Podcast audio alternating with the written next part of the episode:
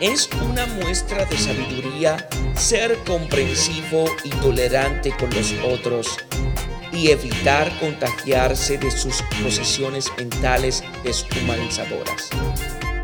Cuando otro se altere y te manifieste su irritación, no te dejes enganchar en su desequilibrio, ni permitas que se transmitan a ti sus actitudes equivocadas.